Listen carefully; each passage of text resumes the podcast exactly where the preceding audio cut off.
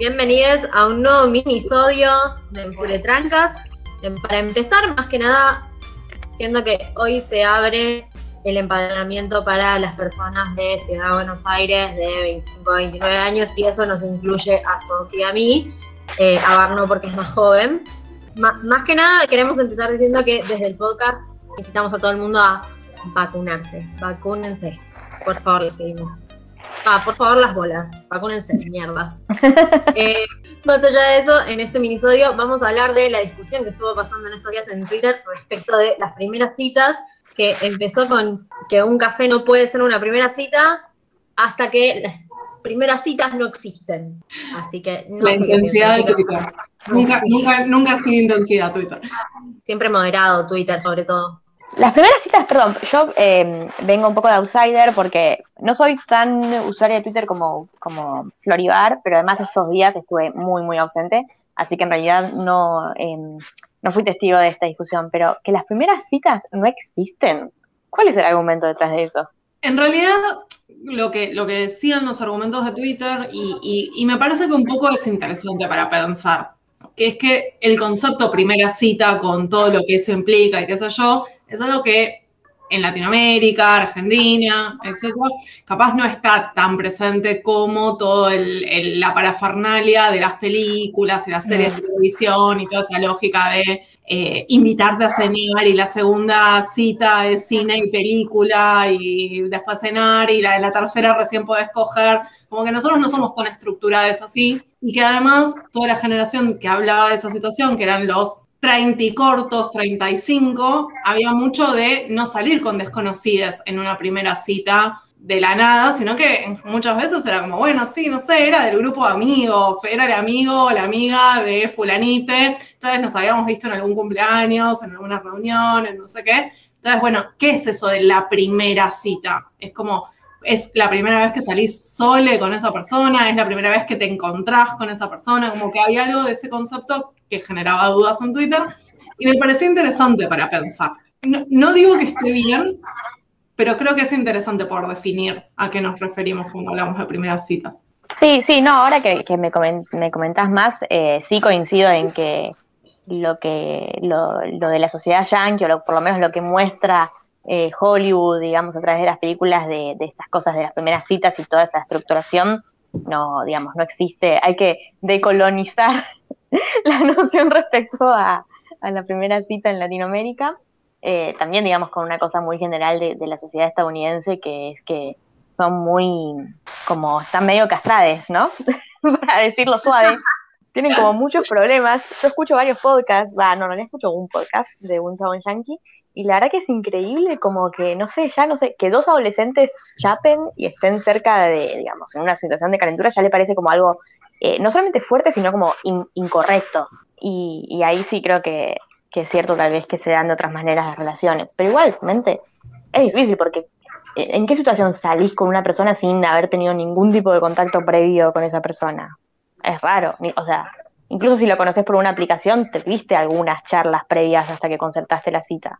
Sí, yo de hecho lo pensaba como, bueno, el otro día empecé a rever por, por millonésima vez Sex and the City, pero el tema es que el concepto de primera cita está más pensado como alguien que conoces en alguna situación X y capaz hablas, qué sé yo, bla, y salís. Es como, se parece bastante, capaz no con una estructura de, bueno, tiene que ser a cenar y bla, pero yo hasta cierto punto no sé qué tan lejos a una cierta edad estamos de eso en el sentido de, como hay algunas cosas que se pueden reemplazar, pero no me parece tan loco. Y en última instancia lo podemos definir de otra manera, como la primera vez que salís con alguien, como, no sé, está bien, capaz es alguien que te cruzás en una fiesta, qué sé yo, es amiga de una, de una amiga o lo que sea, pero siempre hay como un momento en el que salís por primera vez con esa persona. Si tomamos eso como un concepto de cita, me parece que sigue existiendo y existe en cualquiera de las formas en que nos empezamos a relacionar sexoafectivamente con alguien. La diferencia es que capaz cogemos y después tenemos la primera cita. Mucha verdad. Eh, igual Va, no sé, yo cuando salió la discusión en Twitter, primero que pensé que la persona que había tuiteado el, un, invitarme a tomar un café no es una cita, que eh, aparte terminaba el tweet diciendo es eso o invitarme a jugar a las bochas, que me parece una excelente cita, pero más allá... Creo que esa chica no había escuchado nuestro minisodio del desayuno, donde realmente militábamos la idea del brunch y el desayuno y la merienda como, como nuevos lugares y nuevos espacios de, encuentros sexoafectivos. Pero más allá de eso, después de como el, chiste y, reírme mirando las anécdotas que todo el mundo contaba de sus citas y sus problemáticas, yo me puse a pensar en mi vida y yo no creo que haya tenido citas con lo que la palabra cita significa para mí. Salí con un montón de gente, tuve noviazgos, tuve encuentros, tuve primeras veces, un montón. Pero no sé si considero esto, esto fue una cita. Como que fue, no sé, me cuesta mucho identificar en, en mi trayectoria sexoafectiva citas. Y tuve salidas, tuve encuentros, he ido al cine, he ido a cenar, o sea, no es que no. Pero no sé si lo considero una cita. ¿Qué consideras una cita? Qué, difícil. Eh, creo que hay algo de, algo como más acartonado en eso, como, como algo menos orgánico en la cita, más de mentira. Es más, para mí no es más menos orgánico, para mí es más planificado. Una cita, por ejemplo, se me ocurre, digamos, es cuando haces una reserva en un restaurante. Entonces tenés una reserva en un horario, tenés que estar en ese horario en el restaurante, qué sé yo, tenés que encontrarte con la persona en algún lugar o te pasan a buscar o, digamos, hay, hay un cierto arreglo logístico eh, que tal vez es más distinto, no es que nos juntamos en casa y bueno, en algún momento decidimos que teníamos ganas de ir a comer y fuimos a comer. Tuve dos citas en toda mi vida y todas a los 27. Yo banco las citas eh, mucho, me parece que... Mm, eh, bueno, no sé, mi experiencia con las citas ha sido buena y de hecho mm, es algo que, a veces extraño un poco, ¿no? De, bueno, pues yo ya estoy en una relación de muchos años, ya como que convivo, entonces no, es más difícil, digamos, porque surge esto, ando en casa, vamos a cenar, sí, dale. Pero me parece que hay algo lindo de... Es como que lo que a mí me pasaba en las citas es como que el hecho de ir a un lugar distinto, eh, capaz un restaurante un poco más lindo, algo, digamos, no, no es el bar de la esquina, buscaste un lugar lindo, con recomendaciones, eh, fuiste ahí, eh, reservaste, qué sé yo, te saca un poco de la cotidianidad y a, mí me pasaba que tipo terminaba teniendo conversaciones distintas con la persona con la que salía. Como que ya no conversaba tal vez sobre lo que había pasado en el laburo en ese día o digamos esas cosas, como que te obligaba a, te desencajaba un poco de, tal vez sí es menos orgánico en ese sentido, pero para mí hay, hay jugo para sacarle a eso, a esas instancias. Totalmente. Igual no entiendo lo de menos orgánico, que, que se extiendan porque posta no entiendo a qué se están refiriendo como que surge de más espontáneo, más espontáneo, digamos, esto, digamos, no, sé. Está muy mal que lo diga yo como socióloga, pero como más natural, menos, menos de mentira. Me, da la idea de que la cita es como demasiada planificación, demasiada estructuración, demasiado ser algo, eh, demasiado personaje social en términos gofmianos. Vas a un escenario que no es el habitual, te producís y te maquillás y estás. Eh, montada o montado o montade desde un lugar que no hablas de cosas de las que habitualmente no hablarías, eh, te pones a jugar en un papel que habitualmente no es el tuyo, porque en la lógica de cita también hay algo de no ser suficientemente une mismo y, como empezar a seducir mostrando lo que uno es de a poquito, ¿no? Como, Pero eso no lo hacemos todo el tiempo, digo, como... Sí, no digo que no, pero creo que hay algo más de como darse cuenta en las citas, como que es más maqueteado. Eh, obvio que somos personajes sociales en, muchos ámbitos de la vida y que no performamos de la misma manera en un domingo familiar que en una gran reunión de laburo, que una mañana después de una noche de encuentros con eh, quien te acompañe eh, no performás de la misma manera, no sos la misma persona, no hablas de lo mismo, no te moves de la misma manera. Eso sí, por supuesto, pero no sé si te das cuenta al momento de hacerlo.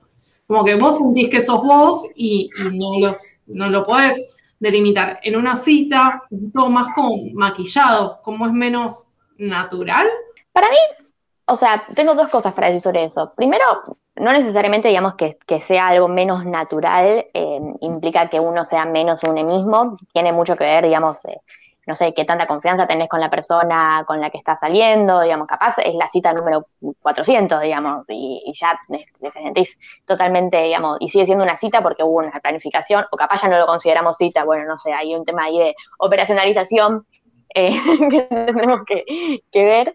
Y después lo otro es que para mí estamos hablando de primeras citas y esas cosas donde sí es cierto que hay como más una puesta en escena de, quién une es, em, también parece que eso genera como cierta seguridad, digamos, yo estoy conociendo a una persona, es, una de las primeras instancias en las que estoy teniendo, digamos, una conversación en un espacio con una persona, eh, yo voy decidiendo qué tanto le muestro de mí, qué tanto no le muestro de mí, según cómo me vaya cayendo esa persona, digamos, como que no lo veo necesariamente como una situación en la que une tenga que sufrir por aparentar, sino más como una especie de negociación estratégica de cuánto te estoy yo dando de mí según lo que tengo ganas. Eh, y, además tenés siempre esto, digamos, una cita si es una cena, tiene un horario de comienzo y un posible horario de finalización, digamos. Si está todo bien, te vas junte y listo, pasas la noche, que está buenísimo, y si no, bueno, terminamos de comer y no pedimos el postre, chao, chao, adiós. Como que te da esos marcos. Eh, Por eso ir a tomar un café está muy bien porque pasás con un café, si pinta, te das una birra,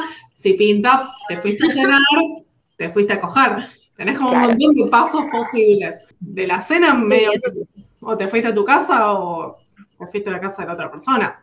O te fuiste a tu casa. No, totalmente. ¿eh? Igual yo estoy como eh, asintiendo con la cabeza hace 10 minutos. Me gustaría que las personas que oigan esto supieran. Estoy asintiendo con todo lo que dijo Sofi, porque me parece que, me parece que no, no es algo como único de las primeras citas, está como, como este escenario mucho más performativo que capaz en nuestra cotidianidad no estamos tan acostumbrados. Me parece también que es una es, es un espacio donde uno se siente más seguro de, al momento de, de, actuar en la medida en que te, te lo permitas, digamos, más que nada por eso que podés decidir qué mostrar y qué no, hasta cuándo sí, hasta cuándo no, en términos de primeras citas. Después, incluso me parece algo divertido, como esto que, que me decía Sofía, eh, cuando ya estás en pareja, como hace bastante tiempo, la cuestión de arreglar una cita con toda esta carga de la que estamos hablando me parece divertidísimo, divertidísimo. O sea,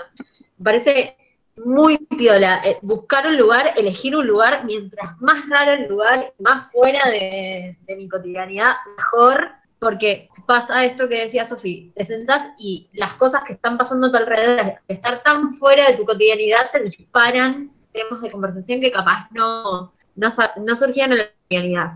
Después, respecto a cuál es la primera cita ideal o cuál es mejor que otra, sinceramente, medio que no lo sé y no, me importa mucho tampoco. No, no, no había hablado en Twitter y, me, resultó interesante, dos cosas tengo como para agregar de lo de Twitter, de disparadores. Primero, eh, esa moda que está ahora en Twitter de eh, no quiero, no quiero eh, tener más citas, quiero pasar directamente a Netflix y sofá, ¿no? Entonces como que también hay un contexto de producción de ese debate de la primera cita, de mucha gente de 20 largos, 30 cortos diciendo eso de como, bueno, sí, meterle fast forward a la vida y tengamos una relación ya establecida, no quiero conocer más gente. Creo que, el rechazo por las primeras citas también está contextualizado ahí. Qué paja las primeras citas. O sea, ya que, ya que sea esta cosa estructurada vamos a cenar con reserva, etcétera, bla, o sea, vamos a tomar una birra así, red, haciéndonos los, los relajados. Sinceramente, qué paja, qué paja. No importa si es con alguien que ya conoces no importa si es con alguien que conociste en Tinder, no importa si es el primo del hermano de tu mejor amiga, no importa, es una paja, siempre, siempre, porque conocer gente es una paja. Conocer gente es una paja, sí. Están de sociólogo, ¿no? Todo Estudiamos la sociedad porque en, un fondo, digamos, como que tenemos una fobia social, verdadera. Es que aparte de eso se deriva todo y es la paja de conocer gente, la paja de lidiar con gente, eh, otra de las personas que habló de las primeras citas contaba que en su juventud, 10 sí, largos, 20 cortos, o sea, la adolescencia. No, pará, pará, pará. A los 21 ya no sos adolescente. Tampoco sos Todo bien, pero no. Pero joven adulto les queda grande, porque si ellos, si los de 21 son jóvenes adultos, yo soy una señora mayor, Sofía. Son jóvenes. Son jóvenes. Para mí son adolescentes tardíos. 10 y largos, 20 y cortos.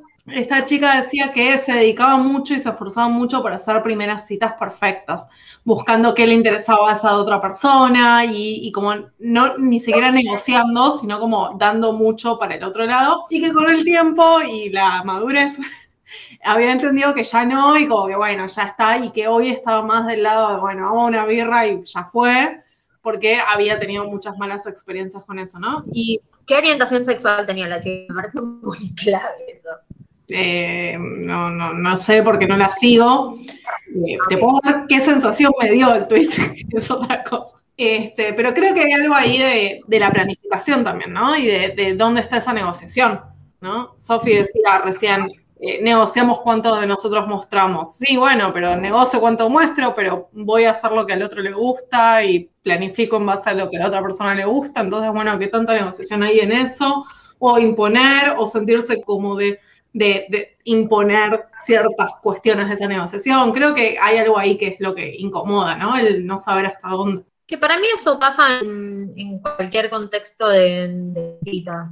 Sí, Ah. yo iba a decir que, sí, iba a decir algo similar, digamos, que, que en ese sentido aplican las mismas reglas que aplican para cualquier otra situación, digamos, de intimidad, eh, de considerar lo que el otro quiere y, sí, no puedes planificar una cita llevando a comer a alguien alguna comida a un país sin antes decirle, che, mira, te copa ir a tal lugar. Como que- Claro. pero sí, sí, claramente eso debe suceder un montón igual. Es lo mismo que aplicaría en cualquier otra situación, incluso si vas a tomar una birra, digamos, también. Eso también es algo muy yankee, ¿no? Que aparece mucho en las películas, ¿no? La típica cita sorpresa donde van con los ojos tapados y de repente le sacan el paño y hay algo ahí, supuestamente Ay, psicópata me da ya. Sí, sí, Yo sí. no confío tanto en nadie. Claro, es eso. No, Totalmente. No sé, creo que, que hay algo que no estamos tratando, que es el contexto en el que estamos pensando en estas primeras citas, ¿no? La pandemia. ¿Cómo haces para no solo salir a comer con una persona desconocida, salir a comer, a tomar una birra, lo que fuere, que no estás del todo segura de los cuidados que tiene, si vio a gente o no, de todas esas cuestiones, encontrarse con una persona y ver que usa mal el barbijo o no, el primer beso en la calle, ¿cómo se hace eso con un barbijo puesto en el medio? ¿Es incómodo, no? Que, que estamos negando a las primeras citas porque el contexto pandémico es un obstáculo que no sabemos cómo superar. Uy, por favor, yo tengo un montón de, de- para hablar de esto. un montón. O sea, incluso desde mi primera cita pandémica, que le mandamos un besito porque capaz sigue escuchando este podcast, me pasó algo muy raro que fue, fui a tener una birra con esta persona, eh, era en ese momento que recién se empezaban a abrir los bares, abrían hasta las 12, con lo cual fue tipo birra, eh, comer algo, y después como, bueno, ok, cerró todo, y estábamos los dos con barbijo, qué sé yo, en un momento caminamos, nos paramos en una esquina, como que puso enfrente como, bueno, en cualquier otra situación estaríamos chapando, y me dijo, no sé cómo hacer esto con el tema barbijo, y nos sacamos el barbijo y chapamos. Fue, ca- fue casi un pedido de permiso, fue gracioso. Es que sí, y aparte yo lo pensé mucho cuando me pasó la primera vez, eh, en ese momento donde uno se da cuenta de que va a pasar, pero todavía no, y ese como frenesí de está por pasar y no, que era como, pero ¿es violento que yo me saque el mío? ¿Es violento que yo saque el de la otra persona? O sea, como en el supermercado, si una persona se acerca a mí y se saca el barbijo, me parecería sumamente violento. Para chapar, bueno, entiendo que es necesario. Sí, ¿no? me, había generado un montón de dudas en ese momento. Como, ay, ¿cómo funciona esto? vos te sacás tu barbijo y dejás tus labios ahí disponibles y entonces esperás. haciendo piquito. No. Y lo otro respecto de los cuidados de la otra persona, para mí eso requiere como varias charlas, como primero chequear que no sean antivacunas, chequear que no va a clandestinas, que no fue a clandestinas en ningún momento de la pandemia, y después un poco capaz chequear las redes sociales, a ver, bueno, si tiene foto con barbijo, a ver cómo se lo pone.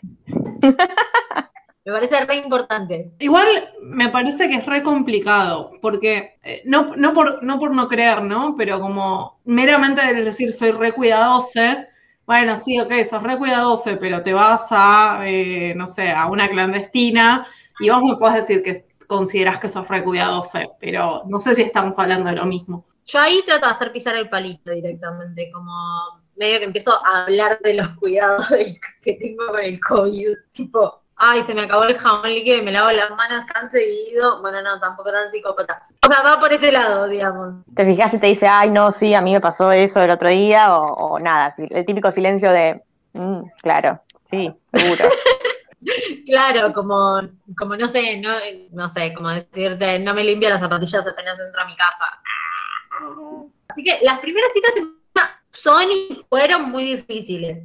En mi caso, mi primera cita, como cita, cita en pandemia, fue una persona que una de las primeras cosas que me dijo apenas lo vi fue no salí con nadie en toda la pandemia. Como me da un poco de pánico esta situación y fue como, Zane, empezamos bárbaro. Claro, lo que estaba pensando cuando vos decías eso es que como que ese primer encuentro donde se compartieron esto de que era, no habían salido con otras personas, como que ahí también, digamos, esa cosa en común tiene detrás un montón de otras cosas en comunes sobre, digamos, consideraciones solidarias y que si yo, como que funciona como proxy de otras cosas, tal vez como que te termina sirviendo para descartar por otros lados, ¿sí no? Pero bueno, hoy en día ya eso no es un proxy de nada es más, ah, si hoy en día alguien te dice no vi a nadie en toda la pandemia, yo creo que no Te pone mucha presión además, digamos, es como que, ¿y elegiste salir conmigo? digamos, ahora siento que tengo que ser maravillosa, ¿no?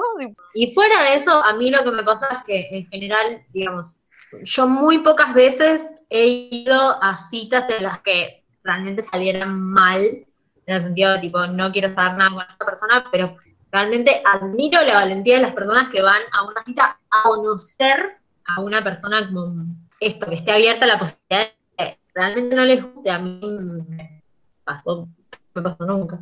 Sí, sí, total admiración a, las personas que hacen eso. Yo he tenido muchas experiencias, buenas y malas, no, no, no sé.